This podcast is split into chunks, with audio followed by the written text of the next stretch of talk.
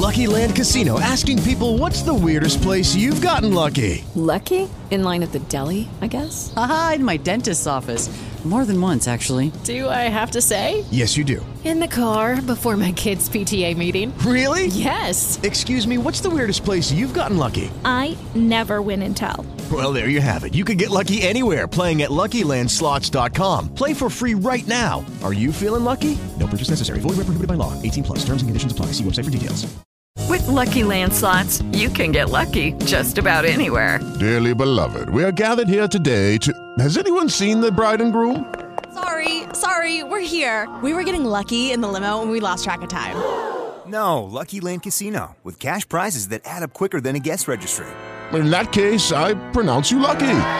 Play for free at LuckyLandSlots.com. Daily bonuses are waiting. No purchase necessary. Void where prohibited by law. 18 plus. Terms and conditions apply. See website for details. Los secretos de Darcy Quinn en la FM. 821 Los secretos eh, de Darcy Quinn, la mujer mejor informada de Colombia. Bueno, doña Darcy, a ver, usted empezó este rollo a ver cómo lo va a cerrar. El tema de los bienes de la SAE está subiendo como espuma. ¿Esto para Sí. dónde va? ¿Cuál es el siguiente paso, doña Darcy? Eh, eh, hay mucho también de especulación y desinformación sobre este tema, que son 3.000 bienes, que son 5.000 bienes, en fin. La Contraloría, en la delegada que maneja el excontralor distrital Andrés Castro, está trabajando fuerte y rápidamente para entregar claridad sobre lo que ha pasado con esos inmuebles y cuántos son realmente los inmuebles que no aparecen. Este informe nos va a decir exactamente cuánto valen, por qué no aparecen, eh, dónde se perdieron. El exdirector de la SAE, Andrés Ávila, que hoy es primera página del tiempo y que se encuentra de viaje, defiende la entidad que él dirigió. Dice que no se puede desinformar. Los bienes que tiene la entidad están claritos. Esos son los que son. Están inventariados. Ahí no se ha perdido nada. Por supuesto que hay problemas, siempre ha habido problemas con los, eh, digamos, con la administración de estos bienes por cuenta de los estigmas, de la mala administración, de amenazas de antiguos dueños, de testaferros que se cuelan por ahí. Eh, el problema es que con los bienes que, de hecho, el problema real es con los bienes que entregó la antigua Dirección Nacional de Estupefacientes. La que desapareció se convirtió en SAE, pero en ese paso, ahí es donde desaparecieron, como por arte de magia, muchos de los bienes. Y ahí tenemos que recordar que en el tema de la Dirección Nacional de Estupefacientes pasaron muchas cosas. Terminaron en la cárcel varios de sus directores. Le recuerdo dos, Omar Figueroa y Carlos Albornoz. Terminaron en la cárcel claro. por irregularidades en la administración Sí, de esos bienes. Cierto. Eso era un carrusel. La- mire, la dirección le entregaba, era como una caja menor del gobierno donde le entregaba administraciones de bienes del narcotráfico a políticos. Era como un premio, nos va a ayudar aquí, quiere esta cuota, vaya, pase por estupefacientes, allá le dan... em, unos bienes para que los administre. Por eso también terminaron varios congresistas investigados. Entonces ahí pasaron muchas, muchas cosas. Y el gran faltante está ahí, entre los bienes que pasaron de la estupefacientes a la SAE. En, ahí fue el hueco, como dicen, el agujero o el triángulo de las Bermudas, donde se desaparecieron. Eso es lo que se va a tratar de determinar. Entonces no puede haber desinformación de que esto se desapareció en la administración de la SAE. No, se desapareció en ese paso. Y eso es lo que van, están tratando de determinar las autoridades y ahora también la fiscalía, por supuesto. 8 de la mañana, 24 minutos, más de dos meses de gobierno y siguen faltando nombramientos. ¿Qué es lo que está pasando? ¿Hay trancón, doña Darcy? Pues sí, seguimos esperando, por ejemplo, el de nombramiento de la Superintendencia de Industria y Comercio. Este, seguimos esperando, que es muy importante. Ne- seguimos esperando si el Super Sociedades Billy Escobar se queda o no se queda, es decir, si lo ratifican o no.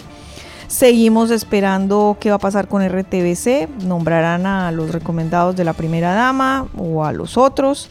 Em, hay muchas embajadas y consulados que tampoco tenemos claro y que son muy importantes, lo hemos dicho, el Reino Unido, no sabemos bien tampoco qué va a pasar con, con París, porque ahí pues se pidió el beneplácito para la esposa del señor Alex Bernó, pero el señor Alex Bernó pues le han ratificado su condena, supongo que no puede salir del país. Em, me dicen que la escritora Melba Escobar podría ser nombrada en el consulado de Barcelona, pero eso tampoco todavía se ha confirmado. Mejor dicho, hay un trancón de nombramientos. Lo que me dicen es que, que pues que, que, se están evaluando, que lo que sucede es que en muchas de estas em, em, comisiones en el exterior, embajadas y consulados, se va a nombrar finalmente a personas de carrera, miembros de la carrera diplomática. Vamos a ver, porque hasta ahora no le han cumplido que digamos a la carrera diplomática y eh, de eso se han quejado eh, varios de ellos. Pero sí, estamos a la espera de, de muchos eh, nombramientos y gente que está ahí como que finalmente no sabe qué va a pasar. Y también debe haber muchas más entidades aparte de las que le, le mencioné. 825, doña Darcy, le mandan a preguntar que qué sabe del ministro de Educación Alejandro Gaviria, que está como perdido. sí, estaban manejando por ahora un bajo perfil, eh, trabajando, digamos, él no está en ninguna de las reformas que están en el Congreso, pero ha tenido charlas con periodistas, un poco así informales. Y se han visto sorprendidos porque tiene unas posiciones fuertes en temas que son importantes. Por ejemplo, les ha dicho que no les gusta el examen del ICFES considera que el examen del ICFES realmente no mide a los estudiantes, que mm, pues digamos, no hay una decisión, sabemos que al ministro no le gusta, pero tranquilos, todavía no hay una decisión de acabar el examen del ICFES que todos presentamos para entrar a la universidad. Eh, él dice que por ahora es solo un ejercicio de tener estas conversaciones, pero todavía no ha presentado los cambios que hará en el Ministerio de Educación, pero que sí los va a hacer eh, frente a la educación eh, nacional. ¿Se acabará, se transformará ese examen del ICFES que no le gusta al ministro? Vamos a ver. Son las 8.27 y me dicen que hay búsqueda de amor.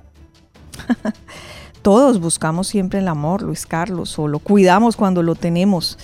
Eh, en este caso ha llamado la atención, se trata de Aura Rocío Restrepo. Ella es examante de Gilberto Rodríguez Orejuela, que ya falleció. Ha escrito libros sobre esa relación y ahora ha llamado la atención en Twitter. Eh, pues ella es muy activa en Twitter y, y está diciendo que ella está buscando una relación real, no virtual, que quiere un hombre que devore sus ganas, que le haga el amor, que la acaricie, que la abrume de deseo, mejor dicho. Eh, si hay alguien, puede mandar las hojas de vida a doña Aura Rocío Restrepo, que está promocionando en Twitter, que busca un nuevo amor.